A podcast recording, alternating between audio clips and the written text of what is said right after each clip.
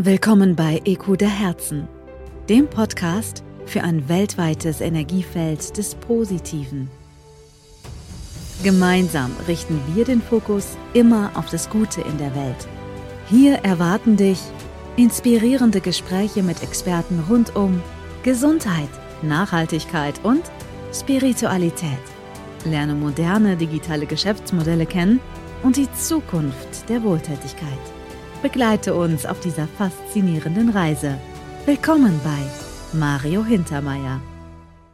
Wir haben ja nur selten die Gelegenheit, uns persönlich zu treffen, aber heute ist es wieder mal so. Für meinen Podcast extra angereist heute Ronny Tome aus Bali. Hallo Ronny. Vielen Dank, Mario. Schön wieder hier sein zu dürfen. Ja, super. Ich freue mich natürlich besonders, weil wir heute ein gemeinsames Thema haben, unser Herzensprojekt Garden of Life. Und wir werden uns heute über dieses Thema unterhalten und unseren Zuhörern ein bisschen Einblick geben, worum geht es überhaupt, was war der, der, der, Start in Garden of Life und äh, was ist das Ziel davon und wie können die Menschen einfach daran teilhaben und äh, mitmachen. Ja, wir planen das ja jetzt schon seit einer längeren Zeit, von daher ist es äh, natürlich eine perfekte Gelegenheit jetzt, dadurch, dass wir jetzt die gesamten Aktivitäten ähm, voll hochfahren, dass wir jetzt dann auch die Gelegenheit finden, uns hier ähm, in deinem Podcast mal genau darüber zu unterhalten und die Leute zu informieren, was der Garden of Life in Bali ist und was in den nächsten ähm, Jahren oder Monaten und Jahren dort zu erwarten ist, weil es ist ein sehr ähm, anderes Projekt, ein sehr spannendes Projekt, ähm, was in vielen Arten und Weisen äh, sicherlich Wellen weltweit schlagen wird. Und äh, es ist natürlich toll, dass wir jetzt die Möglichkeit haben, hierüber ähm, deinen ganzen Zuhörern schon mal einen kleinen Einblick zu geben. Bevor wir jetzt starten und einmal die große Vision vom Garden of Life erzählen, weil es gibt ja mehr wie Bali, gehen wir mal kurz auf Thema Bali ein. Und äh, dazu möchte ich eine kurze Geschichte erzählen, wie es bei mir losgegangen ist. Es war 2005. Äh, Ronny hat mich dort damals angefragt, äh, um unsere Produkte in Indonesien zu vermarkten. Und ich hatte Bali immer auf meinem Vision Board. Ich wollte ja immer nach Bali und das war mal die Gelegenheit, die Insel kennenzulernen. Und wir hatten einen Deal. Wir wollten eigentlich nur arbeiten und Ronny wollte mir die Insel zeigen. Und ich habe dann ein paar Tage Urlaub gemacht dort im, äh, in Ubud und habe so ein, eine Eingabe bekommen, äh, so eine Vision bekommen und äh, der Auftrag war, wir müssen Reisfelder kaufen, wir müssen eine Destination bauen, wo es um Gesundheit, um Spiritualität, um Heilung geht, wo wir die Menschen von der ganzen Welt zusammenführen können. Und ja, nächsten Tag war der Hubschrauber da, wir sind in die Berge geflogen und dann ist, ist unser, unser Bali-Erlebnis, unsere Reise, unsere gemeinsame Reise, die wir schon seit 18 Jahren machen, losgegangen. Ronny, kannst du dich noch erinnern, wie das Ganze war dort damals? Ja, ich kann mich da sehr genau daran erinnern, weil es äh, fühlt sich jetzt nicht an, als ob das schon 18 Jahre her ist, weil immer wenn ich in Bali bin, immer wenn ich auf unserem Land oben stehe, dann fühlt sich so an, als ob es erst gestern war. Ähm, kann mich noch genau erinnern, als du auf der Sonnenliege gelegen hast im Maya U-Boot und mir erzählt hast, du hättest dieses Download bekommen. Habe eigentlich nur gedacht, du bist jetzt völlig verrückt und vielleicht hast du einen Sonnenstich, ähm, weil wer ladet von oben irgendwo was runter? Ähm, nur Hubschrauber war ich sowieso noch nie geflogen, deswegen habe ich das ganz gerne gemacht. Ähm, und es ist interessant zu sehen, einfach, äh, äh, wie sich diese Reise jetzt entwickelt hat und die Zeit vergeht so schnell, aber es ist ja grundsätzlich so, wenn man Sachen tut, die man liebt, dass die Zeit einfach viel schneller vergeht, oder? Als wenn man irgendwo gelangweilt äh, sich um äh, irgendwas kümmern muss, was eigentlich keinen interessiert. Wir haben ja ein Projekt jetzt entwickelt, was wirklich nicht nur die Menschen von Bali ähm, unterstützen und äh, ähm, ihnen helfen wird, sondern was auch für die Welt gerade in der heutigen Zeit jetzt sehr wichtig ist und da einfach ähm, die Zeit mit zu verbringen, dort mit zu planen, dort alles mit zu organisieren, ist einfach so belohnend einfach auch, dass ähm, Zeit jetzt keine Rolle mehr spielt und 18 Jahre, ähm, so lange das auch ist, fühlen sich wirklich wesentlich kürzer an. Ähm, und ich freue mich jetzt auf die nächsten 18 Jahre, die wahrscheinlich genauso schnell vergehen werden, aber in denen wir jetzt dieses Projekt dann verwirklichen und allen Menschen äh, zugänglich machen können. Ich kann mich noch erinnern, über, von unserem Flug über Bali, über die Insel, wie wir das alles fotografiert haben, aber gesehen haben wir ja eigentlich nichts. Und äh, ich habe dann in Ronny gesagt, du geh doch äh, raus und suche mal die Grundstücke, die wir überhaupt kaufen können. Und ich komme in ein paar Monaten wieder. Und ich bin eben dann in ein paar Monaten wieder hingeflogen und wir haben eine Woche Grundstücke gesucht. Es war Regenzeit, wir waren in den Bergen unterwegs mit den Motorrädern. Teilweise konnte man mit dem Auto gar nicht mehr hinfahren und es hat nur geregnet die ganze Woche. Ja, damals war es äh, noch extrem, weil Bali hat eigentlich zwei Jahreszeiten. Temperaturmäßig äh, gibt es keine Änderung, aber es gibt die Trocken- und die Regenzeit. Und als ich 1995 in Bali angekommen bin, war das eigentlich ähm, sehr exakt. Das heißt, äh, es hat angefangen zu regnen am 15. Oktober und hat irgendwann 15. März rum aufgehört. Manchmal hat es auch bis April noch äh, gegangen. Ähm, heutzutage ist das alles ein bisschen verschwommen ähm, und es ist nicht mehr so klar, aber damals war das noch so. Und als du gekommen bist, ich glaube, das war im Januar dann, ähm, 2006, ähm, waren wir natürlich mitten in der Regenzeit. Und dann regnet es halt jeden Tag einfach mal für ein paar Stunden. Ähm, und gerade oben in den Bergen, wo wir unser Land gesucht haben, unten im Süden regnet es einmal ab und dann ist wieder schön. Ähm, oben in den Bergen, wo die Wolken sich dann ansammeln. Und wir sind ja auf einer Höhe von irgendwo zwischen 700 und 2000 Meter ständig da herumgefahren, ähm, regnet es dann natürlich äh, sehr und dadurch, dass der Boden ähm, sehr lehmig dann auch ist, ähm, gibt es einfach dann gerade in den weniger ähm, erreichbaren Gegenden halt sehr viele ähm, Wege, die einfach nur mit Motorrad zu erreichen sind. Und für mich war das ganz normal, weil ich fahre in Bali eigentlich nur ein Motorrad, schon seit früher, auch heute. Und heute ist es noch wichtiger als früher, weil früher war es nicht so viel vom Verkehr her. Heutzutage ist ja der Verkehr gerade im Süden sehr extrem und im Auto sitzt man teilweise dann auch mal für ein paar Kilometer, ein paar Stunden im Auto. Ähm, mit Motorrad geht das alles schneller. Früher war es eigentlich nur Motorrad. Ähm, und für dich war das aber ganz neu, weil äh, du hattest sowas ja sicherlich in der Zeit dann noch nicht erlebt. Na, es war natürlich ein tolles Erlebnis, aber was uns gezeigt haben, war natürlich der Wahnsinn, weil ich habe von Reisfeldern gesprochen. Gezeigt haben sie uns Gemüsefelder, ich weiß nur oben in, in, in Pedogul, Pedogul ja. äh, Gemüsefelder mit Hochspannungsleitungen drüber und ich habe gesagt, wenn wir auf Gemüsefelder bauen sollten mit Hochspannungsleitungen, dann hätte ich das gesehen, aber ich habe Reisfelder gesehen. Du hast mir immer erklärt, aber Reisfelder ist ganz schwierig, dass man es kaufen kann. Dann haben sie uns solche Abhänge gezeigt, irgendwo in U-Boot, wunderschön schön natürlich, unten der Fluss, aber es war auch nicht das, was wir wollten. Und ähm, wir waren dann zwei Tage vor Abreise und dann habe ich zu dir gesagt, gibt es nicht irgendwo ein Medium? Oder? Und dann ja. hast du im, im Netz gesucht und wir haben dann irgendwo, ich glaube in U-Boot war das dann, eine Frau ja. gefunden, dort sind wir dann hin. Äh, ja, man muss, und da muss ich einfach dazu sagen, noch die Balinesen sind natürlich äh, sehr verbunden zu ihrem Land. Und äh, gerade Reisfelder, ähm, wo halt die meisten Balinesen ihre eigene Nahrung, sprich ihren Reis, ähm, wachsen lassen und dann auch für ihr tägliches Leben dann äh, ähm, nehmen und ernten und davon essen, ähm, von dem trennen sie sich natürlich nicht gerne. Und äh, von daher war es damals schon sehr schwierig, Reisfelder zu finden, ähm, Reisfelder zu finden, auch in der Größe, die wir wollten, weil in Bali ist das Prinzip, wenn, wenn Land vererbt wird, dann wird es äh, ähm, gleichmäßig auf die Kinder aufgeteilt. Das heißt, wenn so ein Land jetzt oder so ein Reisfeld ähm, in der zweiten, dritten, vierten Generation jetzt mal vererbt wurde, ähm, dann war das vielleicht mal ein großes Stück und jetzt sind es aber viele kleine. Ähm, und wir hatten ja damals gesagt, wir möchten mindestens 13 Hektar ähm, und es soll äh, Natur sein und Reisfelder und da über der ganzen Insel dann ähm, seine Spione, sage ich jetzt einfach mal, auszusenden und dann diese Reisfelder zu finden, war nicht einfach und äh, auf der anderen Seite ist es ja so, weißt du, die, das sind jetzt keine professionellen Broker gewesen, Real Estate-Agenten, die uns die gesucht haben, sondern es waren ganz normale Bauern, die ich halt ausgeschickt habe. Ähm, und immer wenn sie ein Land gefunden hatten, was zum Verkaufen war, haben sie uns das natürlich gezeigt, in der Hoffnung, dass aus irgendeinem Grunde werden wir das vielleicht mögen und trotzdem kaufen, oder? Weil äh, wenn sie es nicht versuchen, wissen sie es nicht. Und von daher ähm, die Erfahrung, die du hattest mit den ganz verschiedenen Ländern, ähm, war schon eine ganz witzige, an die ich mich auch gerne ähm, erinnere. Und das war schon eine schöne Zeit. Und wenn man bedenkt, dass es jetzt 18 Jahre her ist und was in diesen 18 Jahren passiert ist, ist schon extrem. Mhm. Und wir sind dann bei diesem Medium gesessen Genau. in, in U-Boot und die hat uns dann gesagt, verbindet euch einmal mit der Erde.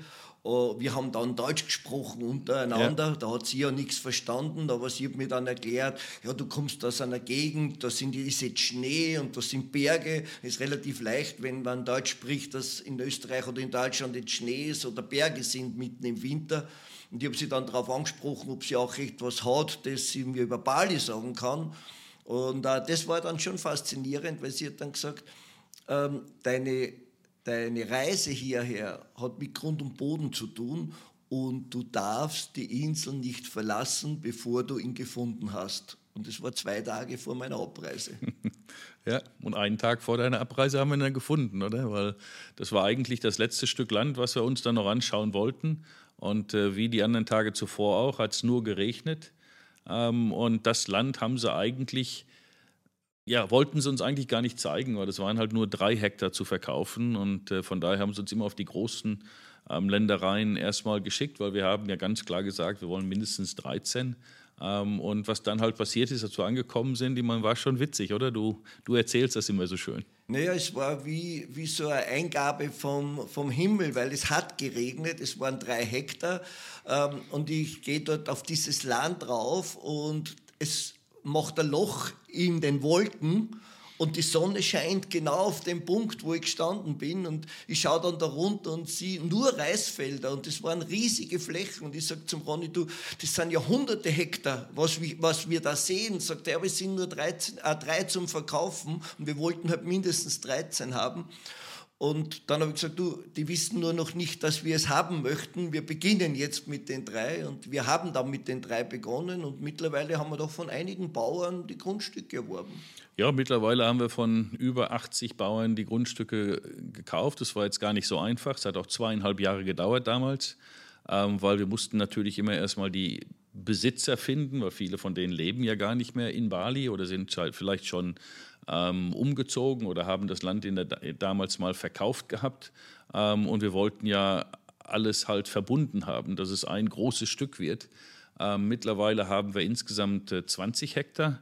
Ähm, und äh, das Hauptprojekt, über das wir ja heute dann auch reden, der Garden of Life, ähm, hat insgesamt 18 Hektar und äh, alles zusammenhängende ähm, Stücke von mehreren oder von vielen Bauern, ähm, teilweise mit äh, immer noch instand ähm, und, und korrekt funktionierenden ähm, Reisfeldern, die auch immer noch bepflanzt und äh, geerntet werden, die wir ja auch in unserem Plan ähm, bestehen lassen wollen, ähm, weil äh, wir wollen ja so naturgemäß und umweltfreundlich wie möglich bauen. Dazu gehört es, dass man halt nicht die natürlichen Konturen des Landes verändert, sondern ähm, entsprechend seine Architektur ähm, und seinen Plan halt entsprechend den Konturen des Landes macht. Und ich glaube, das ist halt auch eines der, der speziellen ähm, Dinge in unserem Projekt, ähm, weil wir haben halt einfach einen ganz anderen ähm, Zugang und einen ganz anderen äh, Approach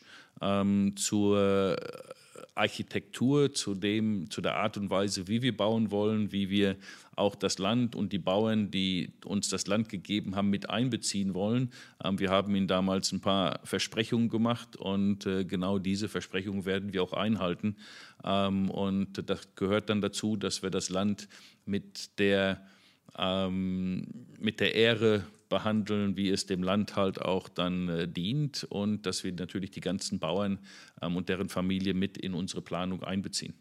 Ja, die freuen sich natürlich drauf und wir mussten ja die letzten Jahre schon an vielen Zeremonien teilnehmen. Wir mussten Tempel bauen, wir haben äh, Fußballturniere veranstaltet. Ich glaube, du hast äh, Schweine musstest du grillen lassen, oder? Das war ja mittlerweile doch schon ein ganz schönes Volumen in der Zeit. Ja, die Balinesen leben natürlich ihre Religion und es gibt halt für sie nichts Wichtigeres als äh, ihre Zeremonien und ihre, ihre religiösen Pflichten halt äh, oder ihren religiösen Pflichten nachzukommen. Ähm, es gibt in Bali sehr viele ähm, Feiertage ähm, Zeremonien. Es gibt äh, zweimal im Jahr einen großen Feiertag, das heißt, der heißt Galungan. Ähm, zehn Tage später gibt es Kuningan. Ähm, das sind Feiertage, wo jeder Balinese mitmachen muss. Und zu diesen Feiertagen werden immer Opfergaben gegeben. Und in Bali ist äh, eines der Opfergaben, was dann für das Dorf, für die Familien ähm, vorbereitet wird, halt ein, ein balinesisches Spanferkel. Ähm, das haben wir mittlerweile auch zu äh, ähm, lieben gelernt, weil das schmeckt halt äh, sehr, ähm, schmeckt sehr gut. Es ist halt ein bisschen ähm, von den Gewürzen her vielleicht äh, gewöhnungsbedürftig für Leute, die nicht scharf essen können, weil es hat dann schon eine gewisse Würze. Ähm, für mich, ich liebe die äh, Würze und das, das scharfe Essen. Ähm, von daher bin ich immer gerne dabei, wenn ich in Bali bin, zu der Zeit, dass ich halt bei den Zeremonien teilnehme. Ähm, aber dadurch, dass wir jetzt Teil der Familie, Teil des Dorfes sind, ähm, und dieses Land dort haben. Und wir damals, eine der Versprechungen war logischerweise immer, dass wir diese Zeremonien dann auch unterstützen. Müssen wir halt alle paar Monate logischerweise finanziell mit dort äh, helfen und äh, den Bauern ähm, die Möglichkeit geben, diese Schweine zu kaufen, damit sie ihre Spanferkel machen können, ähm, die Familie einladen können, das Dorf einladen können, wo dann ähm, alle zusammensitzen und äh, bei einer gemeinsamen Speise halt äh, ihrer Tradition folgen und die Götter ehren. Ja, und genau aus dem Grund sind wir ja auch auf Bali. Man könnte ja überall anders hingehen und ich werde immer wieder gefragt, warum gerade Bali? Sage ich, du, ich weiß es nicht. Äh, es ist einfach so reingekommen und äh, für uns ist einfach Bali stimmig dafür, für das, was wir dort tun. Und wenn es nicht so sein hätte sollen, dann hätten wir auch die Grundstücke nicht gefunden oder wir hätten keine Baugenehmigung. Alleine die Baugenehmigung, die, die Umweltverträglichkeitsprüfung, das waren ja Jahre, was das gedauert hat, damit man nicht zu, viele Wasser, zu viel Wasser aus den Subachsystemen nimmt, damit die Reisfelder nicht gefährdet sind. Und dann haben wir sogar noch deutschsprachige oder deutsche Architekten gefunden, die seit Jahren auf Bali leben und dort auch äh, dann auch verstanden haben, was wir dort umsetzen möchten. Ja, du, es gibt ja keine Zufälle, oder? Und äh, man, es ist auch kein Zufall, dass ich jetzt auf Bali schon so lange lebe und ich habe dort mein Zuhause gefunden.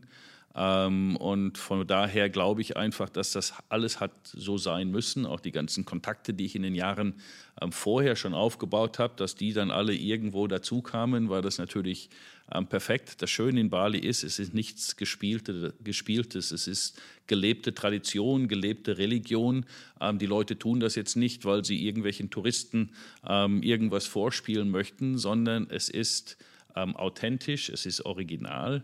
Ähm, und ich glaube, das macht halt den großen Unterschied, weil du kannst natürlich auf viele anderen Inseln weltweit fahren und da gibt es dann diese ganzen Schauspiele, nur ähm, das ist dann nicht wirklich dann auch so gelebt, wie es in Bali ist. Und äh, ein, ein, ein Beispiel zum Beispiel, es gibt einen, äh, einen Feiertag in Bali, das ist das balinesische neue Jahr, das heißt Nyepi. Ähm, und als ich das das erste Mal erlebt habe, habe ich gedacht, du, was soll das, oder? Ich meine, da, da gehen sie abends alle auf die Straße, bauen irgendwelche Pappmaché-Monster, ähm, die sie in so einer Zeremonie dann zum Strand bringen und dann verbrennen. Und dann gehen sie alle nach Hause und dann wird für 24 Stunden in Bali ähm, das gesamte Licht und der gesamte Strom und alles ausgestellt. Dann gibt es kein Licht, es ist stockdunkel. Ähm, und es darf auch keiner sein Haus verlassen. Das heißt, wir mussten damals ähm, die ganzen Fenster, die wir hatten, wenn wir im Haus Licht anmachen wollten, mit Kartons abdecken, damit ja nichts rauskommt, weil ähm, die Idee dahinter oder die Tradition dahinter ist halt der Glauben der Balinesen, dass ähm, in Bali es viele Geister, Spirits und so gibt. Ähm, einmal im Jahr werden diese dann vertrieben. Das ist halt äh, die Symbolik hinter den ähm, Pappmaché-Monsters, die dann auf Bambusgerüsten getragen, gedreht und mit viel lauter Musik ähm, vorgeführt die werden. Neg die negativen. Die negativen, Geister. genau, die negativen Geister, die werden dann äh, zum Strand gebracht, dort werden sie verbrannt und vertrieben. So, und da ist jetzt der Glaube daran, dass äh, die kommen dann am nächsten Tag wieder ähm, aus dem Meer auf die Insel und sehen dann, dass die Insel nicht belebt ist. Es gibt keine Leute, weil keiner ist auf der Straße, keiner ist draußen. Es gibt kein äh, ähm, Laut grundsätzlich, kein, kein Ton und dann gehen die wieder. Und deswegen muss man sich halt diese 24 Stunden in seinem eigenen Haus aufhalten und die Balinesen leben das. Ähm, früher war es dann so, ähm, dadurch, dass, der, dass die Insel natürlich vom Tourismus ähm, gelebt hat und auch heute noch lebt, dass trotzdem Flugzeuge angekommen sind. Ähm, und das war während der, der Zeit halt der Diktatur in Indonesien und der Suharto, wo natürlich alles einfach mal bestimmt wurde von Jakarta. Ähm, und dann gab es immer diese Ausnahmegenehmigung, dass die Touristen abgeholt werden durften vom, vom Flughafen mit Autos und so. Ähm, als dann grundsätzlich die politische Situation in Indonesien sich geändert hat ähm, und äh, in Indonesien ein System eingeführt wurde, das in Indonesisch heißt Autonomie der Ära. Das heißt, jede Region ähm, kann sich autonomisch selbst verwalten. Das heißt, Bali ist eine Region. Die Balinesen bekamen dann das Recht, ihre eigenen Regeln ähm, zu machen. Ähm, wurde das sofort geändert. Und heutzutage ist es so, dass äh, wenn dieser Nyipi-Tag ist, der immer so im März ähm, passiert, ähm, wird der Flughafen in Bali ähm, abends um 9 Uhr geschlossen ähm, dann gibt es für ungefähr 30 Stunden keine Flüge, die kommen oder gehen. Ähm, und äh, es gibt auch keine Ausnahmen mehr. Das heißt, äh, da wird dann wirklich darauf Wert gelegt, dass sich jeder daran hält. Und wenn man als Tourist ähm, dort ist, dann muss man sich genauso an die Regeln halten, wie jeder Balinese das auch tun würde. man tut das ja auch als Respekt. Früher war es bei mir so, dass ich dann immer gesagt habe, du, warum soll ich mich 24 Stunden in mein eigenes Haus einsperren, oder? Dann sind wir immer nach Lombok auf die Nachbarinseln gegangen oder sind nach Thailand geflogen oder nach Singapur, weil man gar nicht da sein wollte. Ähm, nach so vier, fünf, sechs Jahren, ähm, wie ich das gemacht habe, irgendwann habe ich gesagt, du, jetzt bleibe ich mal da und schaue mir das mal an und erlebe das auch mal selber. Ähm, heute ist es einer der schönsten Tage, die ich in Bali ähm, verbringen kann, weil dann kommt man mal wirklich zur Ruhe. Ähm, man äh, besinnt sich auf Geschichten, man lebt das einfach mal mit. Und es ist ja nichts Schlechtes und äh, viele Leute sollten das mal tun, dass sie regelmäßig einfach mal sich ein bisschen Zeit nehmen ähm, und mal wieder runterfahren. Und in Bali ist es einfach so, dass, es, dass, die, dass die gesamte Insel dieses tut, ähm, einen Tag im Jahr.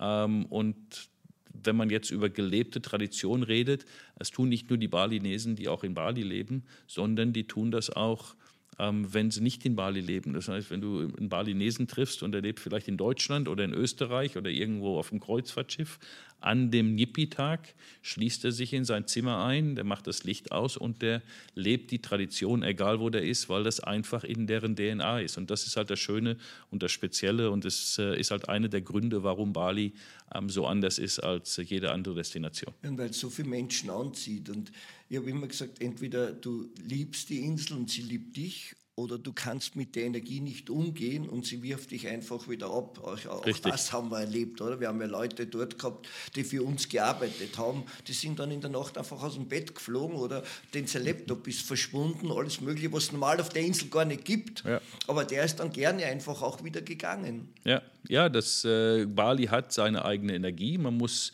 sich öffnen, man muss die Energie äh, ähm, auf sich wirken lassen. Ähm, wenn man versucht, gegen die Energie anzugehen, dann wird das nicht funktionieren.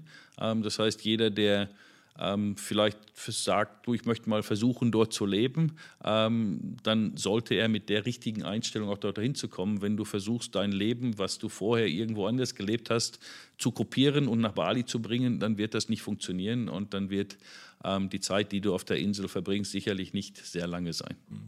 Um die richtigen Therapeuten, Heiler, äh, Schamanen kennenzulernen, die wir dort dann im Ressort einsetzen wollen, äh, haben wir natürlich auch viel erlebt auf der Insel. Ich kann mich noch erinnern, was wir alles gemacht haben. Wir waren beim Schüttler und wir waren beim Eierheiler. äh, also alles Mögliche war da, was man, wo ich gesagt das habe ich noch nie erlebt auf der Welt.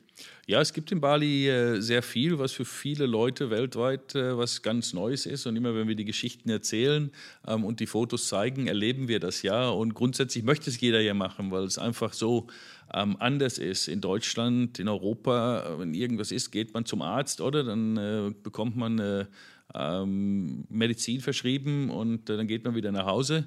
Ähm, in Bali haben wir sehr viele verschiedene Möglichkeiten und äh, ähm, es ist ja auch unbestritten eigentlich, dass äh, man anders heilen kann, als, außer halt irgendwelche Chemie in seinen äh, ähm, Körper zu werfen. Ähm, und in Bali haben wir halt äh, eine sehr reiche und äh, langjährige Tradition von natürlichen Heilern. Die arbeiten mit Energie, die arbeiten mit irgendwelchen Ritualen. Ähm, das ist jetzt nichts äh, ähm, Verrücktes an der ganzen Geschichte. Es ist einfach nur eine Art und Weise, ähm, wie man ähm, Krankheit angeht und wie man den Körper ähm, wieder in einen gesunden ähm, Stand bringen kann. Und da haben wir in Bali, dadurch, dass wir halt dann viel Research gemacht haben damals und selber das alles probiert haben, mittlerweile natürlich ähm, auch ein großes Wissen und viele Kontakte. Ähm, und durch die extrem positive und, und, und starke Energie in Bali werden natürlich diese Heilungsmethoden dort ähm, auch sehr ähm, erfolgreich ähm, praktiziert. Und wir haben da wirklich, äh, glaube ich, ein Netzwerk, was, was sehr, sehr ähm, selten auf der Welt ist, ähm, wo jemand sagen kann, dass was auch immer du an, an Problemen hast, ob das jetzt mental oder physisch oder psychisch oder was auch immer ist, ähm, wir sicherlich Leute haben, die einen anderen Lösungsansatz hätten.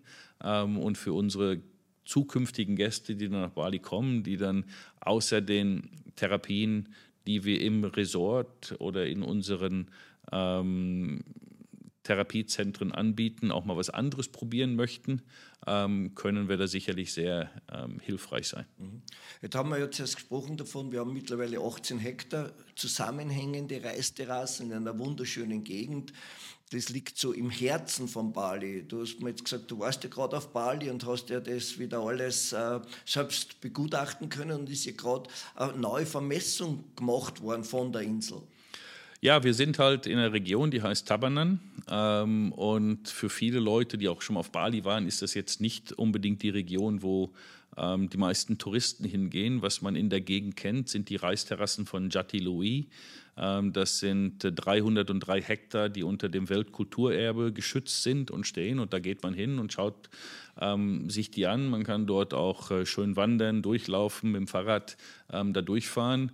Ähm, und das ist bioaktiver, organischer roter Reis, also eine ganz super spezielle Qualität. Die schmeckt auch komplett anders als der weiße Reis, den man jetzt vielleicht in Europa kennt.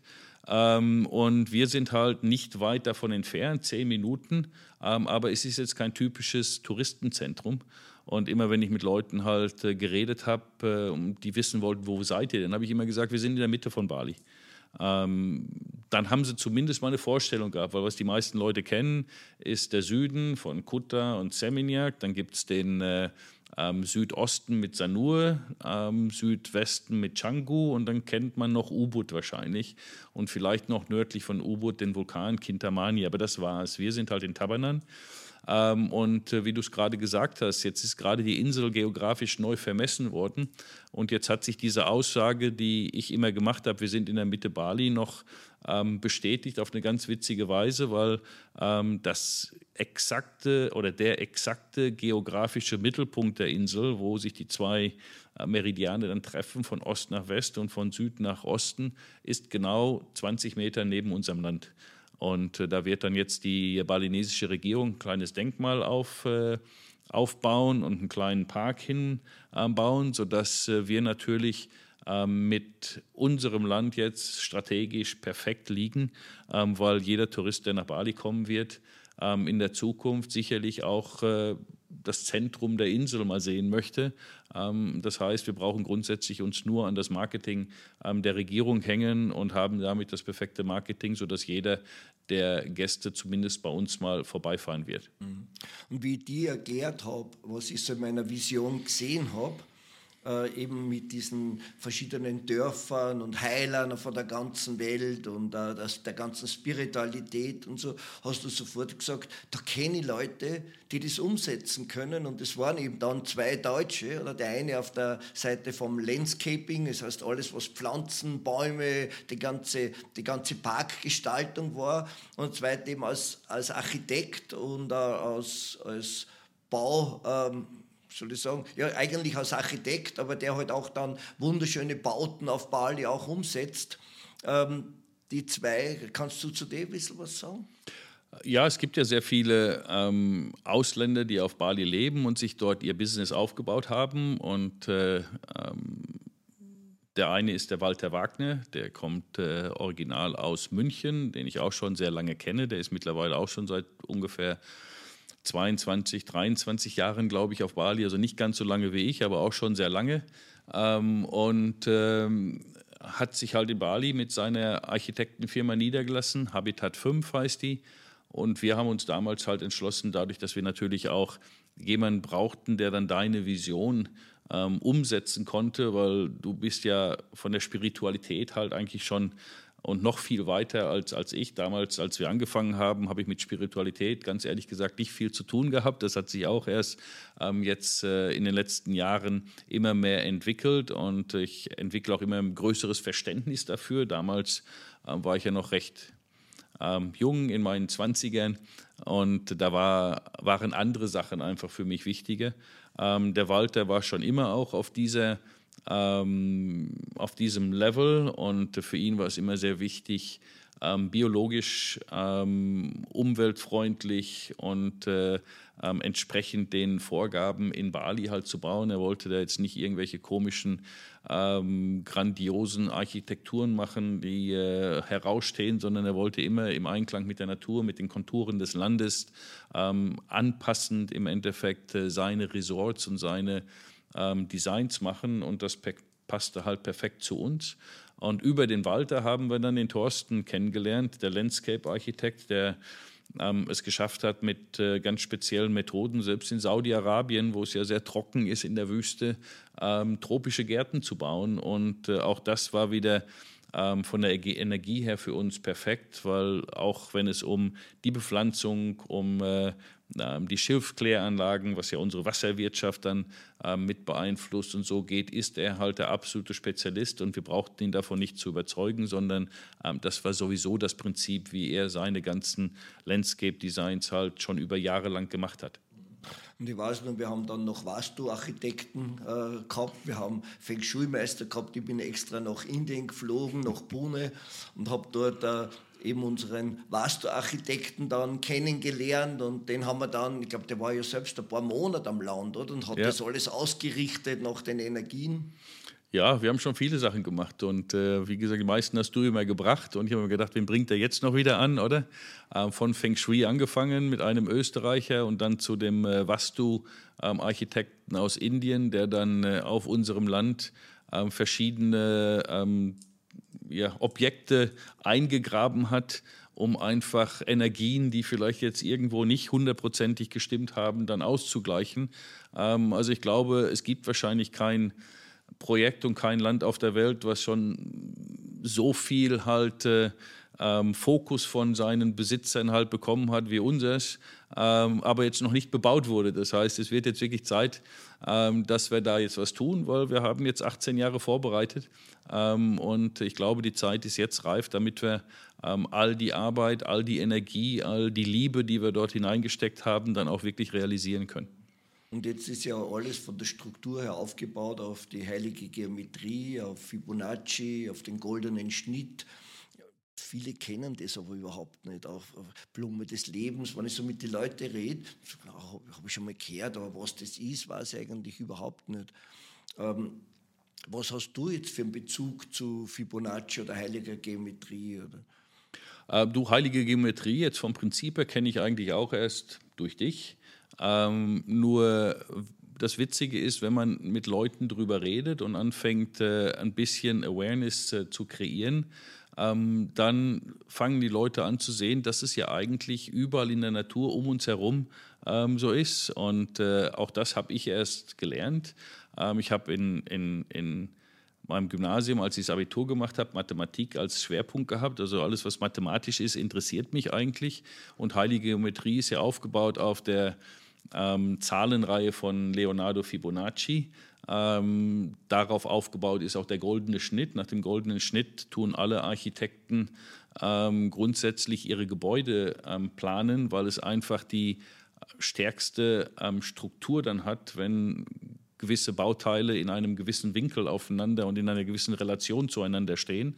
Ähm, und das ist grundsätzlich das Prinzip von äh, der, vom goldenen Schnitt und vom Fibonacci. Und dass das überall in der Natur vorkommt, ob das jetzt von Bienenwaben ist oder von Schneckenhäusern oder anderen Geschichten, das kennen zwar alle, aber es ist halt keinem bewusst. Und dadurch, dass wir einfach jetzt die heilige Geometrie und Fibonacci mit in alles einbauen, was wir planen, ähm, erzielen wir natürlich auch einen Educational Effekt, ähm, wo wir den Leuten sagen, du, es gibt schon einen Grund, warum die Natur so baut, weil die Natur ist ja clever und äh, über Millionen von Jahren hat sich das so entwickelt.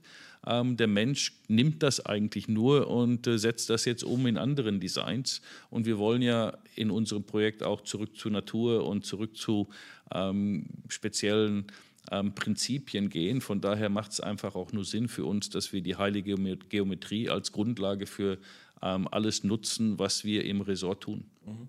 Und ich glaube, es ist jetzt äh, auch an der Zeit, einmal unseren Zuhörern ein bisschen was über das Projekt selbst zu erzählen was passiert auf diesen 18 Hektar, was kann man dort erleben, wofür wird es überhaupt gebaut. Und wenn man sich so vorstellt, im, im, im nördlichen Bereich äh, ist ja der, der Eingang, da kommt, da kommt man rein ins Projekt äh, und man läuft dann über Fibonacci-Spirale rein und da hat man dann schon einige Möglichkeiten, was man entdecken kann, bis wir zu unserem größten Bauwerk kommen. Ähm, ja, ich meine, wir haben viele Jahre jetzt äh, an dem Konzept gefeilt, oder? Und haben ähm, auch mit unserem Architekten äh, sehr viel gearbeitet. Ähm, grundsätzlich sind die 18 Hektar auf in zwei Teile aufgeteilt. Wir haben 13 Hektar, das ist der Park, der oben im Norden ist, und wir haben 5 Hektar unten im äh, Süden, wo das Resort ist. Ähm, 5 und 13, um nochmal kurz auf äh, Fibonacci zu gehen, sind Fibonacci-Nummern ähm, oder Fibonacci-Zahlen. Ähm, und wenn man jetzt ankommt, ich erkläre es immer so, wir möchten die Leute auf eine Reise führen oder auf eine Reise mitnehmen. Und wenn du ankommst und aussteigst, dann folgst du der Fibonacci-Spirale. Und auf dieser Spirale gibt es sieben Educational Zentren ähm, oder Stationen. Und jedes Zentrum ähm, handelt mit ähm, oder behandelt ein, ein, ein, ein unterschiedliches Thema. Ähm, und in Bali ist es so, dass wir uns auf die verschiedenen Elemente konzentriert haben. Ähm, das heißt, wir werden das Thema Feuer, Wasser, Luft, Erde, ähm, aber auch äh, Bewusstsein und äh, den Geist, die Spiritualität abhandeln, ähm, sodass, wenn du dieser Fibonacci-Spirale folgst, du über diese sieben Stationen dann zu achten kommst ähm, acht ist auch wieder Fibonacci, ist aber auch die Zahl der Unendlichkeit. Ähm, und äh, die achte Station ist unsere Blume des Lebens. Ähm, und die wird von einem großen Dom ähm, dargestellt, in dem wir wie die Biene in Hexagonform grundsätzlich diese Dachkonstruktion bauen. Und äh, die eine ganz spezielle Funktion hat bei uns im, im, im Park. Einmal ist es das Zentrum, auf der anderen Seite ist es aber auch symbolisch ein Bauwerk, in dem die gesamte Menschheit zusammenkommt und das halt auf eine Art und Weise, wie wir beide uns das äh, über die Jahre mal ausgedacht haben ähm, und ich glaube zur heutigen Zeit ähm, absolut passend ist, wenn wir uns anschauen, was gerade in der Welt alles so passiert. Ja, wir wollen ja dort 222.000 Hexagone reinbauen, eben wieder die Fibonacci und Bali steht ja für die zwei in unserem Gesamtkonzept. Und Menschen, die sagen, ich will in dieses Energiefeld rein, die haben die Möglichkeit, dort einfach direkt mit reinzugehen und in Verbindung mit Menschen aus über 190 Nationen in einem Energiefeld zu sein in diese Hexagone, die wir dort reinmachen ins Dach, äh, kommen ja ähm, Name, Geburtsdatum und Herkunftsland unserer Paten, so nennen wir unsere Freunde, die uns unterstützen, dieses Projekt auch aufzubauen. Und die sind da drinnen verewigt. Äh, der ist in diesem Feld drinnen, er investiert heute halt einmal 222 US-Dollar in dieses Projekt, aber wir machen ja, wir bauen ja damit nicht das, nur das Projekt, sondern das, was uns besonders am Herzen liegt und was ich seit vielen Jahren mache. Und Menschen, die mich kennen, die wissen es, dass mir einfach Charity-Projekte sehr am Herzen liegen. Ich durfte ja in den letzten 20 Jahren, ungefähr 20 Jahren, äh, ein bisschen mehr waren es, äh, über 200 ähm, Charity-Projekte begleiten, finanzieren, unterstützen. Und die Idee war, ein Projekt zu entwickeln, ein Konzept für Charity zu entwickeln, das sich da einfach nochmal abhebt und das sich langfristig trägt, ohne überhaupt einmalig Spenden zu sammeln. Das war eigentlich die, die Idee, wie wir, wie wir dort begonnen haben. Und die Leute, die jetzt ein Hexagon kaufen, die sind einfach dann mit dabei und haben so eine Art Patenschaft für dieses gesamte Projekt. Was natürlich schön ist, weil über diesen Bau äh, dieses Projektes haben wir ja nachher die Möglichkeit, Einnahmen zu generieren. Ja, das ist genau das Spezielle, glaube ich, an, äh, an unserem Projekt. Es ist nicht nur ein Projekt, was Profite erwirtschaftet für die Teilhaber der Firma, ähm, wo wir ja auch mehrere Leute eingeladen haben und äh, ähm, mittlerweile es sehr einfach geworden ist, Interessenten zu finden, die an so einem Projekt mitmachen möchten. Ähm, wir haben diesen Social Impact Charakter mit in die DNA halt äh, eingebaut, ähm, die wir für das Projekt jetzt mal ähm, auch brauchen, weil wir wollen ja über das Crowdfunding, oder das so nennt man das ja als, als moderne ähm, Form des Fundraisings grundsätzlich so viele Menschen wie möglich zusammenbringen ähm, in ein Projekt und damit ein Zeichen setzen. Und äh, die Möglichkeit jetzt seinen eigenen Namen mit seinem Geburtsdatum, mit seiner Geburtsenergie in ein Gebäude zu bringen, so eine Möglichkeit gibt es ja eigentlich weltweit äh, Zumindest kenne ich keine, ähm, überhaupt nicht. So, wir machen das jetzt auf der Insel von Bali, die von der Energie hält sowieso ähm, eine der energievollsten Locations der Welt ist. Dort nutzen wir jetzt das Symbol der Blume des Lebens, was wiederum in der heiligen Geometrie das, äh, die, die meiste Energie hat. Ähm, und wir geben jetzt den Leuten die Möglichkeit, ähm, eins dieser Hexagone zu kaufen und ihre persönliche Geburtsenergie mit in ein Gebäude zu bringen, wo dann 222.222 Menschen zusammenkommen, ähm, egal von welchem Land, von welcher Herkunft, von ähm, welcher Hautfarbe, von welcher Rasse. Ähm, wir möchten ein Symbol der Menschlichkeit setzen ähm, und mit dem Kauf dieser ähm, Hexagone dann die Fertigstellung des Gesamtprojektes ähm, sicherstellen, was dann auch wieder über die Profite, die im Resort oder im Park erwirtschaftet werden, vielen Menschen auf Bali für viele Jahre helfen wird. Weil ähm, bei normalen Spenden ist es so, es gibt irgendwo eine Katastrophe, dann spendet man, dann ist das Geld weg und man weiß nicht, wo es geblieben ist oder wer was davon hatte. Ähm, bei uns ist es so, man kauft jetzt dieses Hexagon, ähm, man tut einmal ähm, spenden oder kaufen und mitmachen. Man bekommt was zurück. Ähm, man hat seinen Namen da und kann dort auch stolz drauf sein, dass man irgendwo mitgemacht hat. Ähm, aber jetzt wird halt mit diesem Projekt für viele Jahre, für Jahrzehnte ähm, in Bali ähm, den Familien, die in der Region leben, ähm, die Charities, die wir damit unterstützen, ähm, grundsätzlich mal ähm, geholfen und eine gute und bessere Zukunft gesichert.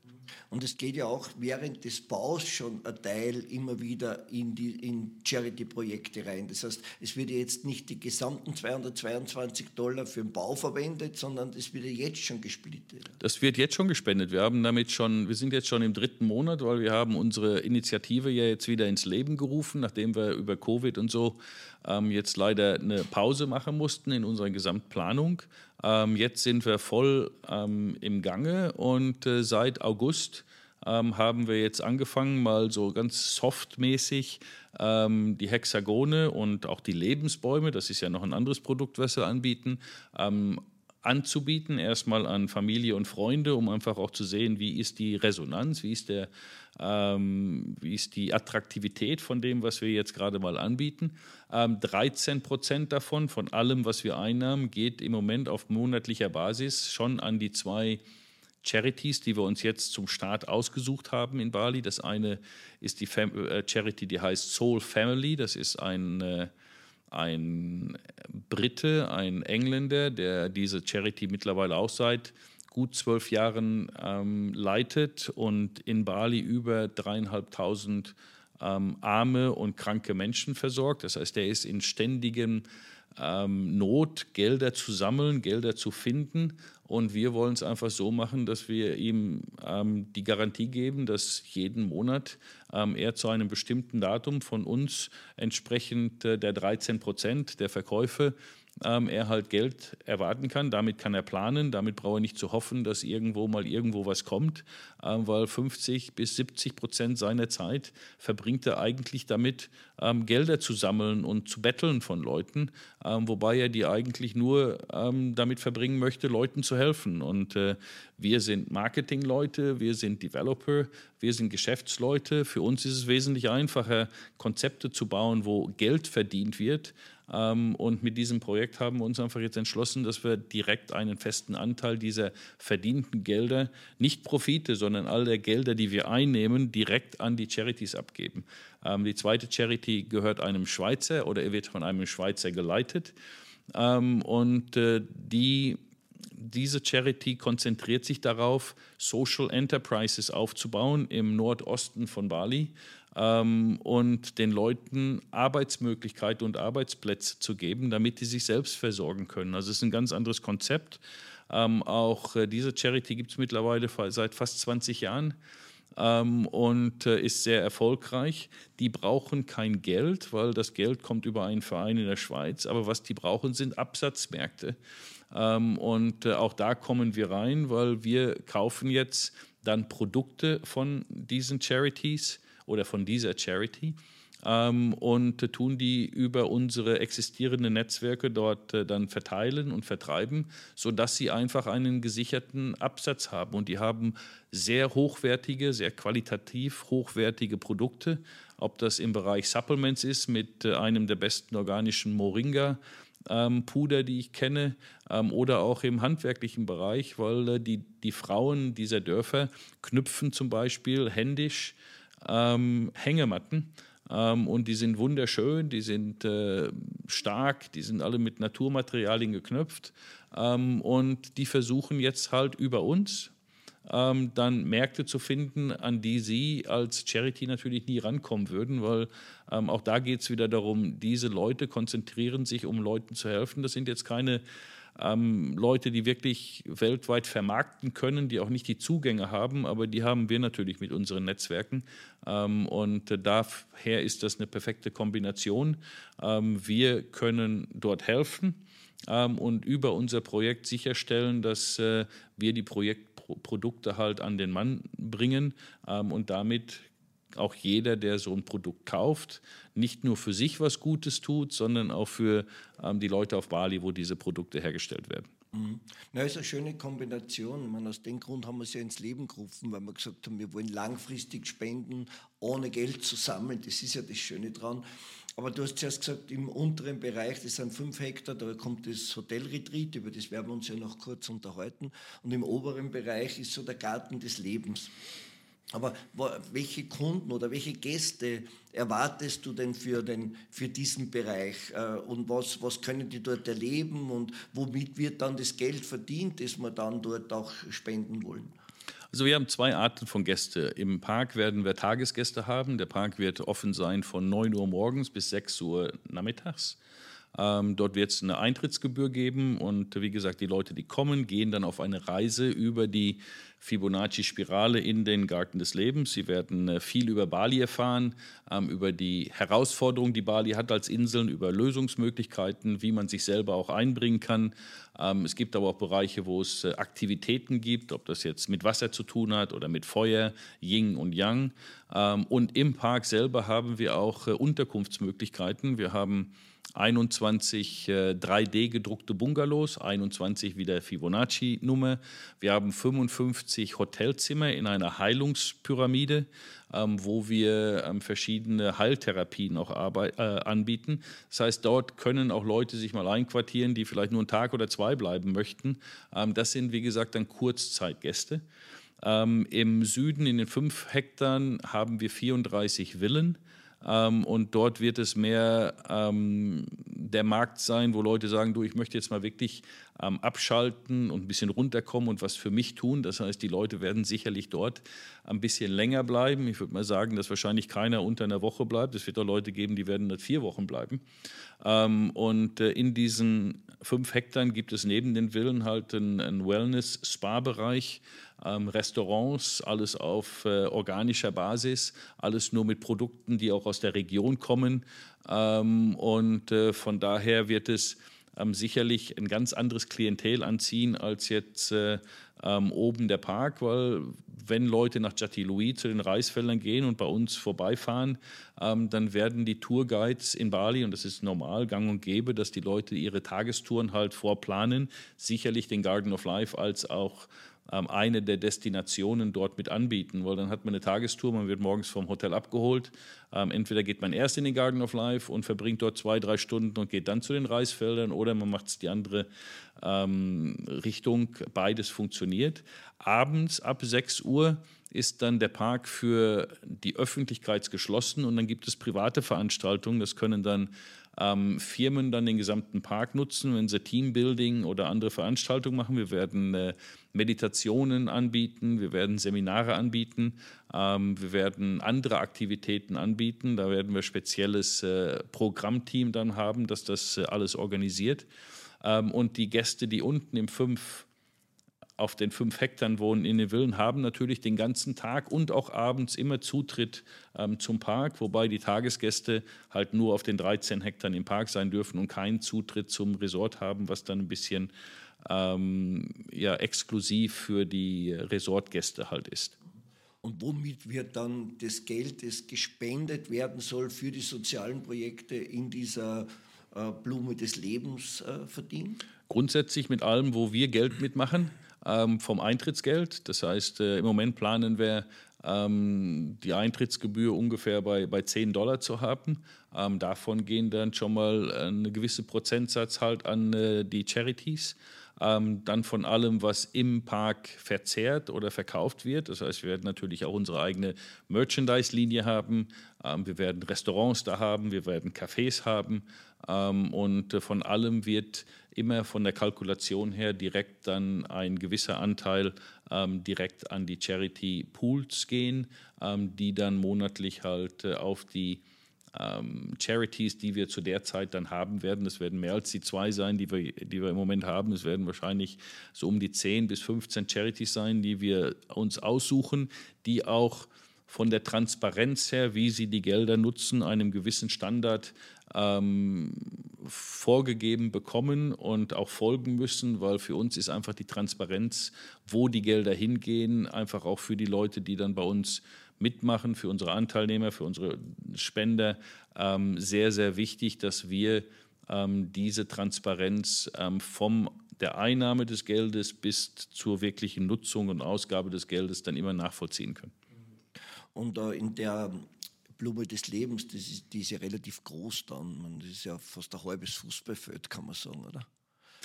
Ja, ich meine, wir haben es jetzt ein bisschen verkleinert, äh, weil geplant war eigentlich äh, fast 4000 Quadratmeter. Ähm, nur auf 4000 Quadratmeter kann man dann auch 3000 Leute, also es bringt so viele, werden wir dort nicht haben. Deswegen haben wir die jetzt ähm, in der finalen Version verkleinert auf ungefähr 1000 Quadratmeter. Ähm, aber auch 1000 Quadratmeter ist äh, sehr groß und auch dort werden wir in der Lage sein, ähm, Veranstaltungen mit äh, 500 oder 800 Leuten zu haben. Ähm, und das ist ja das Zentrum genau, äh, geografisch, ähm, aber auch vom, von der Reise, die die Leute dann über die Fibonacci-Spirale ähm, angehen, des gesamten Parkes. Ähm, und wenn ich das jetzt einfach so beschreibe, äh, wenn ich mich jetzt auf diese Reise bewege und über die sieben verschiedenen Stationen ähm, die Herausforderungen, die Lösungen ähm, für Probleme auf Bali sehe, erkenne und finde, bin ich jetzt auf der achten Station unter der Blume des Lebens und kann diese ganzen Erkenntnisse, Informationen mal wirklich auf mich wirken lassen und meine Hoffnung ist dann einfach, dass die Leute dort ähm, gewisse ähm, Entscheidungen treffen, wie sie jetzt damit umgehen wollen. weil wenn ich erkenne, ähm, dass es sicherlich nicht gut ist, wenn ich Wasser aus Plastikflaschen ähm, trinke und dann einfach so ähm, aus dem Autofenster werfe, oder dann wird mir das vielleicht dann dort bewusst ähm, und vielleicht werde ich dann einfach sagen, du weißt du was, jetzt verstehe ich, was das für eine Wirkung hat, weil ich bin ja nicht der Einzige, der das macht, sondern es gibt ja Tausende und Hunderttausende, Millionen von Menschen, die das so tun. Ähm, vielleicht gehe ich dann mal noch weiter in mich und sage, du, vielleicht die ganze Plastikgeschichte und die Industrie, vielleicht nehme ich keine Plastiktüten mehr, vielleicht gehe ich wirklich auf Recycelt oder auf Stofftaschen, wenn ich einkaufen gehe, ähm, weil auch da haben wir ja ähm, Bewegungen, die von Bali ausgegangen sind und auch eine ähm, Charity, die wir unterstützt haben, die Bye Bye Plastic Girls, zwei junge Mädchen, ähm, die äh, halb indonesisch, halb ähm, holländisch sind ähm, und die mit elf und zwölf, glaube ich, angefangen haben, diese Bewegung äh, oder Initiative ins Leben zu rufen ähm, und geschafft haben, innerhalb von ein paar Jahren einen kompletten Plastikbann für Plastiktaschen ähm, Einkaufstaschen ähm, mit dem Gouverneur von Bali zu erreichen. Und da sieht man einfach, dass wenn man die Leute zusammenbringt, ähm, ihnen das Problem vor Augen hält, ähm, aber auch nicht nur ähm, dann schimpft oder, oder ähm, sich beschwert, sondern ihnen auch Möglichkeiten gibt, zur Lösung beizutragen, dass die Leute das dann tun, weil grundsätzlich möchten wir alle das Gleiche. Wir möchten in einer ähm, heilen, natürlichen, guten Welt leben und gesund sein ähm, und mit Kleinigkeiten und kleinen Änderungen in seinem Lebensstil kann man da sicherlich, ähm, wenn man es zusammen macht, sehr viel erreichen. Und äh, ich denke, das ist einer der Hauptziele, die für mich wichtig ist, wenn wir diese Leute auf eine Erkennungsreise über die Fibonacci-Reise schicken, sodass sie dann unter der Blumen des Lebens Entscheidungen treffen können, wie sie ihre nächsten äh, Jahre dann äh, managen möchten. Genau, und wenn jetzt nicht der Tagesbetrieb läuft, dann gibt es wahrscheinlich dort spirituelle Veranstaltungen, genau. Konzerte, genau. kulturelle Veranstaltungen, alles Mögliche, was einfach das Leben und die Tradition von Bali spiegelt und denen auch wieder hilft, weil wir haben ja auch vor, äh, gerade diese alte Tradition zu bewahren, zu unterstützen, auch finanziell unter, zu unterstützen, weil die Jugend wandert ja sehr viel ab Richtung Süden, Richtung Hotels, oder? Und können dann gar nicht mehr so ihre Tradition lernen, weil das das Ganze, was die machen, dieses Flecht und so, das ist ja Kunstwerk. Das lernt man ja nicht von heute auf morgen. Das lernen die Kinder und geben es dann wieder an ihre Kinder weiter. Und auch da wollen wir natürlich äh, auch dementsprechend mithelfen. Was für mich jetzt einfach noch äh, wichtig ist, weil du gesagt hast, Kleinigkeiten, man nicht jeder kann sich jetzt oder will sich leisten, jetzt 222 Dollar auszugeben für ein Projekt, weil er vielleicht selbst gerade äh, in einer Situation ist, wo man sagt, du, Geld liegt bei mir nicht gerade herum, aber einen kleineren Betrag würde ich gerne machen und dafür haben wir ja unsere Pflanzaktion ins Leben gerufen. Wir wollen ja Lebensbäume pflanzen, Kokospalmen, weil Kokospalmen ja ganz eine besondere Bedeutung haben, auch auf, äh, auf Bali und du hast jetzt gerade mit einigen Schulen und mit der Regierung gesprochen, die auch bereit sind oder sehr, sehr interessiert sind daran, dieses Projekt zu unterstützen. Genau, wir haben äh, neben den Hexagonen, die wir anbieten, uns auch dafür entschieden, dass wir Bäume pflanzen möchten und einen Lebensbaum ähm, für Leute pflanzen. Ähm, der kostet 22 Dollar, also nicht 222 wie das Hexagon, sondern nur 22. Das können sich die meisten Leute äh, leisten und auch damit ähm, tut man dann ähm, schon mal helfen und äh, ähm, hat die Möglichkeit, beim Projekt dabei zu sein, weil wir werden dann diese Bäume im Namen des Käufers in Bali pflanzen.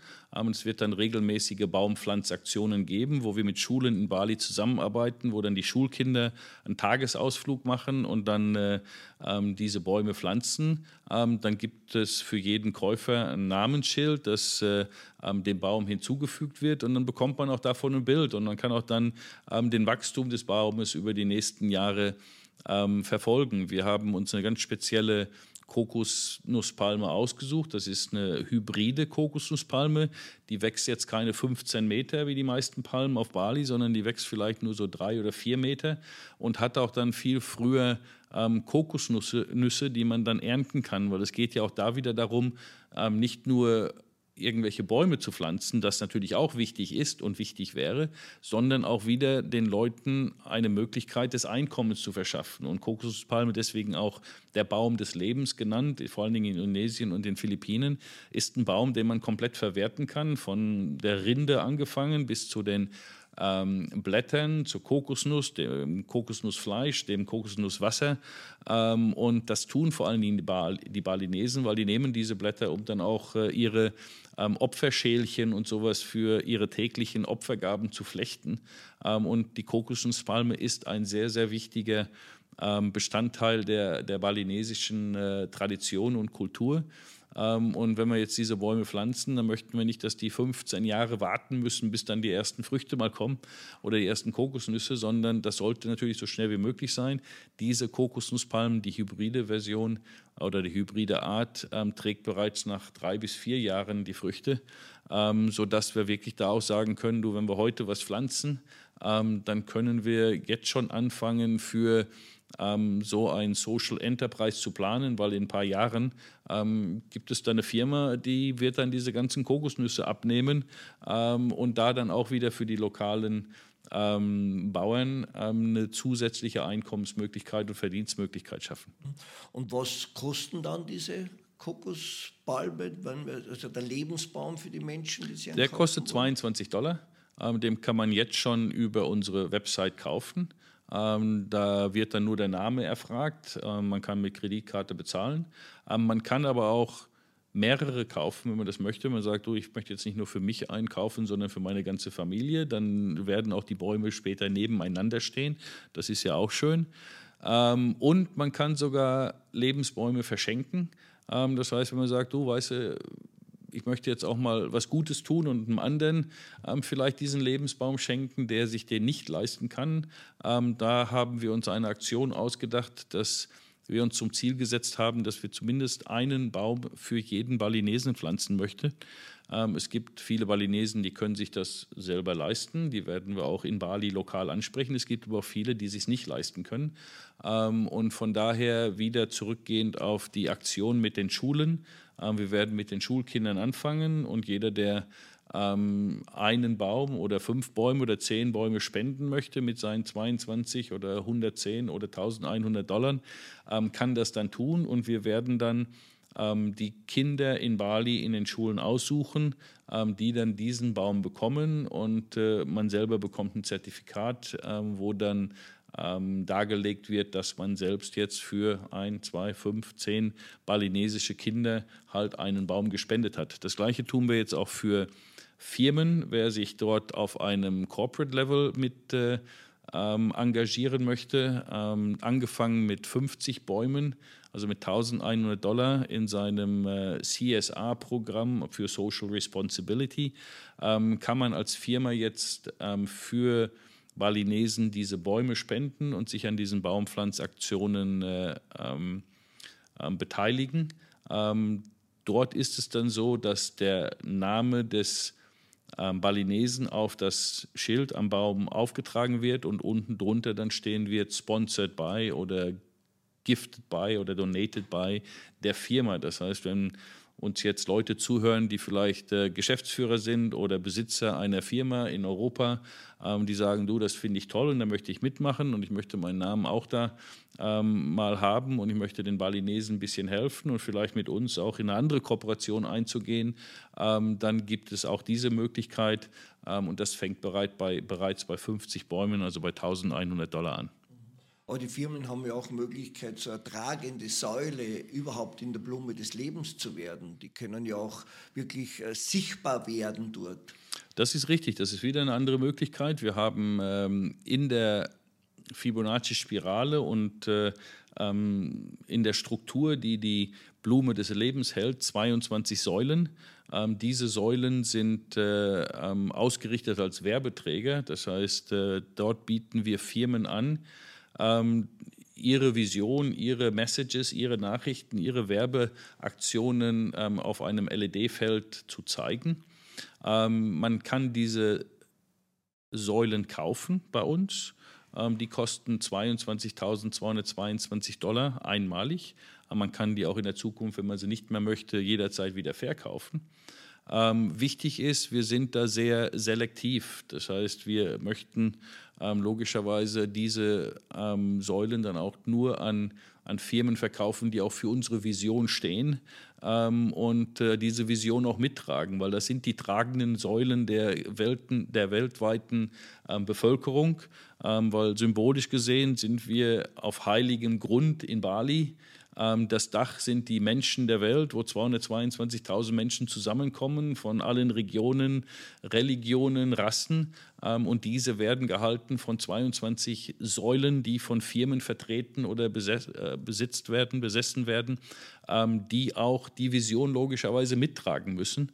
Und da sind wir jetzt schon in äh, Kontakt mit einigen Firmen äh, in Bali, lokal, aber auch international. Und da wird es natürlich ähm, später dann, wenn die ersten Säulen verkauft sind, es halt durch die Knappheit der Säulen irgendwann mal dazu kommen, dass Leute auch da ähm, mitmachen möchten, die vielleicht dann von uns jetzt als nicht ähm, so passend empfunden werden. Ähm, da muss man schon sehen, dass wir ähm, da die da müssen wir schon sehen, dass wir dort die richtigen Partner haben. Ja, es wird auf jeden Fall spannend und vor allem es wird auch für die Firmen interessant, weil viele Firmen wollen ja gern irgendwo anderen Menschen helfen, aber wir haben halt die Herausforderung, dass man, wenn es keine großen Institutionen sind, zum Beispiel, zumindest in Europa, kannst du Spenden ja nicht steuerlich geltend machen. In dem Fall ist es ja so, dass dieses Unternehmen kauft die Bäume oder kauft die Säulen, kriegt dafür ja auch eine Rechnung. Es ist im Prinzip ein Marketingaufwand äh, kriegt aber dann über die nächsten Jahre regelmäßig von uns die Informationen zur Verfügung gestellt, Videos, Fotos, Zeitungsberichte über die sozialen Projekte, die damit gemacht wurden, wo sie eigentlich indirekt dafür überhaupt die, die Basis geschaffen haben, dass man die Projekte auch nachhaltig machen kann. Und ich glaube, das wird eine ganz neue Art des Charity-Denkens. Äh, und da werden wir ja noch einiges äh, berichten darüber, was da ja noch wesentlich äh, darüber hinausgeht von dem physischen Ding, das wir da auf, auf Bali bauen. Aber jetzt möchte ich nochmal ähm, zu unserem Heilerressort zurückgehen. Das ist ja da, das sind ja die unteren fünf Hektar, wobei für mich der Garten des Lebens immer eines ist. Aber äh, einfach zu dem Thema noch, für wen passt denn das, der dorthin kommen möchte? Und da ist für uns ganz wichtig zu transportieren, für alle Menschen, die irgendwas im Leben einfach verändern wollen. Für Menschen, die sagen, du, ich brauche äh, eine Lösung für meine gesundheitliche Herausforderung. Ich möchte mit Heilern, mit spirituellen Heilern, mit, mit Schamanen äh, in Kontakt treten für Menschen, die vielleicht nur auf Seminare dorthin kommen, um Weiterbildung zu machen, weil wir hochspannende Trainer oder, oder, oder Leute dort haben, wo man halt sagt, du, wenn ich bei denen mal eine Woche ein Seminar, eine Ausbildung besuchen kann, dann bringt mir das weiter. Es können aber auch Menschen sein, die sagen, du, ich, ich kann mir es vielleicht gar nicht so leisten, das alles alleine zu machen. Äh, der kommt vielleicht dorthin und sagt, du, ich will mitarbeiten, in den Projekten mitarbeiten und möchte für mich natürlich meine Gesundheit optimieren. Dann wird es so eine, eine Kombination aus dem Ganzen, weil du hast ja gesagt, der kann ja auch im Livecamp dann leben und muss nicht in der, in der Bambusvilla leben. Also sodass wir halt wirklich eine Chance haben, für, für jeden, der das erleben möchte, was zu tun. Nicht nur auf gesundheitlicher Basis, auch auf geistiger Basis. Wir haben ja auch ein Transformationstour am Land, das heißt auch das wird ein Thema in Zukunft. Und wir arbeiten ja sehr, sehr viel mit Menschen, die spirituell sehr, sehr weit sind, auch mit Channelings und so weiter. Aber wir arbeiten natürlich auch mit klassischen Ärzten, Naturmedizinern. Und da wird es vielleicht auch interessant, weil wir wollen natürlich vor, im Vorfeld schon schauen, für wen passt es überhaupt. Das heißt, wir haben die Möglichkeit, verschiedene Analysen zu machen. Wir haben die Möglichkeit, über Dunkelfeld, über Tropfen Blut schon zu sehen, was hat der für Herausforderungen, wie lange brauche ich denn dort? Oder über DNA-Analysen zu sehen, wie soll der überhaupt, was soll der essen, wie soll er sich bewegen, wie soll er trainieren, was würde zu denen am besten passen. Und das alles wollen wir halt in der Kombination anbieten. Auf der einen Seite virtuell, dass man schon im Vorfeld schauen kann, was unsere Gäste brauchen, aber dann natürlich auch die beste Versorgung vor Ort. Und ich glaube, diese Kombination macht dann dieses Besondere auf Bali. Ja, du, ich kann dir da nicht äh, genug zustimmen, aber ich denke auch, grundsätzlich ist das Angebot, das wir haben, für jeden Menschen, oder? Wir möchten ja nicht äh, da jetzt ein ähm, Projekt bauen, was nur für die Elite ist, die sich das leisten können, weil Gesundheit sollte grundsätzlich für jeden ähm, zugänglich sein. Und äh, wir bieten ja wesentlich mehr an als nur Behandlung dort, sondern wir bieten ja auch Programme an und äh, möchten den Leuten lehren, wie sie halt ein gesünderes und besseres Leben führen können. Und wir werden ja auch über unsere, unseren Charity-Arm dann auch äh, Leuten die Möglichkeit geben, dort behandelt zu werden, ohne dass sie ähm, dafür bezahlen müssen, weil einfach aus dem Charity-Pool dann ähm, Sachen bezahlt werden, sodass auch Leute, die normalerweise nie die Möglichkeit hätten, mit solchen Spezialisten, die wir dann zusammenbringen, ähm, auf einmal von denen therapiert zu werden und eine Lösung zu finden. Weil es gibt ja für viele der heutigen Krankheiten ähm, Lösungen, natürliche Lösungen.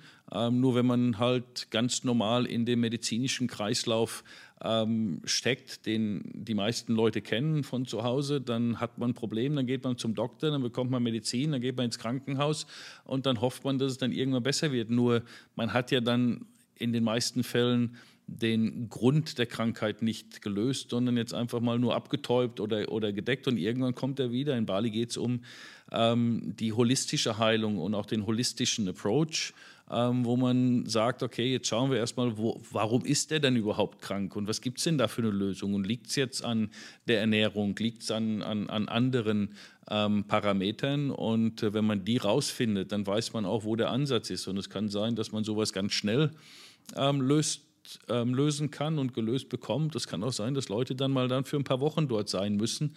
Ähm, und ich glaube, wir werden in der Hinsicht einen ganz, ganz speziellen Ort haben, den es so weltweit überhaupt nicht gibt. Und die Kombination aus dem Wissen, aus den Erfahrungen, den wir haben und den natürlichen Gegebenheiten auf Bali, ähm, den Zugängen, die wir haben, der Energie, die besteht ähm, und äh, auch der ganzen Angehensweise.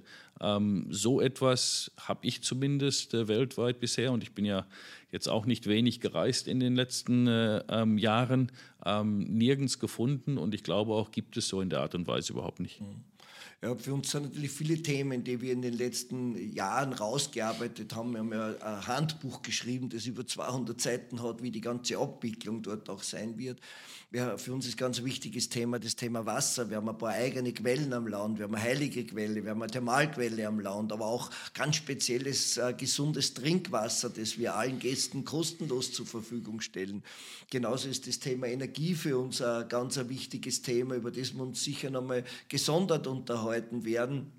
Aber da gibt es halt viele Dinge, auch die Lebensmittel, die, die dort wirklich in der Region zwölf Monate im Jahr geerntet werden, äh, organische Produkte. Oder? Die, wir wollen ja grundsätzlich auch den Leuten das zur Verfügung stellen, was dort frisch wächst und nicht, was irgendwo über tausende Kilometer transportiert wird. Das ist alles ein, ein Teil des Gesamtkonzeptes und ich glaube, dass wir für alle Menschen dort was Positives machen können. Aber vielleicht, dass wir zum Abschluss kommen, ähm, da haben wir von, von Investments gesprochen in, in, den, in der Blume des Lebens, mit den Hexagonen, mit den Lebensbäumen, mit den Säulen. Aber gibt es jetzt da auch noch andere Investmentmöglichkeiten für Menschen, die sagen, du, wenn ich schon nach Bali gehe, würde mir gerne vielleicht ein bisschen was von meinem Ersparten mitnehmen und dort vielleicht sinnvoll investieren? Ähm, das ist ja auch wieder eine ganz spezielle Geschichte ähm, bei uns, weil auf der einen Seite ähm, mein anderer Bereich, in dem ich sehr tätig bin, ist äh, der Fintech-Bereich und Blockchain-Bereich. Wir sind ja seit sieben Jahren ähm, bereits in diesem Bereich tätig und das ist ein äh, sehr interessanter Bereich, der ähm, auch sehr neu ist und für viele Leute vielleicht auch noch gar nicht so greifbar, aber wir haben da jetzt natürlich schon sehr viel Erfahrung ähm, drin, ähm, ja, grundsätzlich mal sammeln können, ähm, weil für die, die es nicht wissen, ähm, ich war der erste Mensch, weltweit, der ähm, Real Estate, also eine Immobilie in Bali für Bitcoin verkauft hat. Das habe ich schon im Jahr 2014 gemacht. Das war mehr oder weniger Zufall. Damals äh, kannte ich mich in dem Bereich überhaupt nicht aus. Ähm, aber da das passiert war, habe ich mich natürlich dann angefangen mit diesem ganzen Thema und dem Bereich ähm, zu befassen.